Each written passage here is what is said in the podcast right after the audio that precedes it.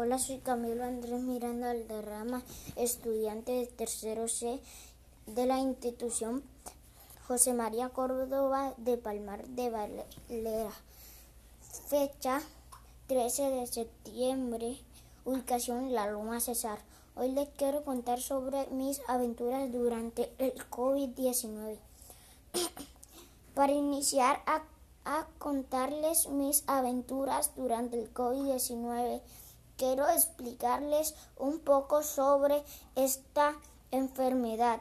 Es un virus que causa problemas respiratorios que empieza con una gripa común y termina convirtiéndose en una enfermedad que daña los pulmones. Esta se convirtió en una pandemia, lo que obligó a entrar en cuarentena.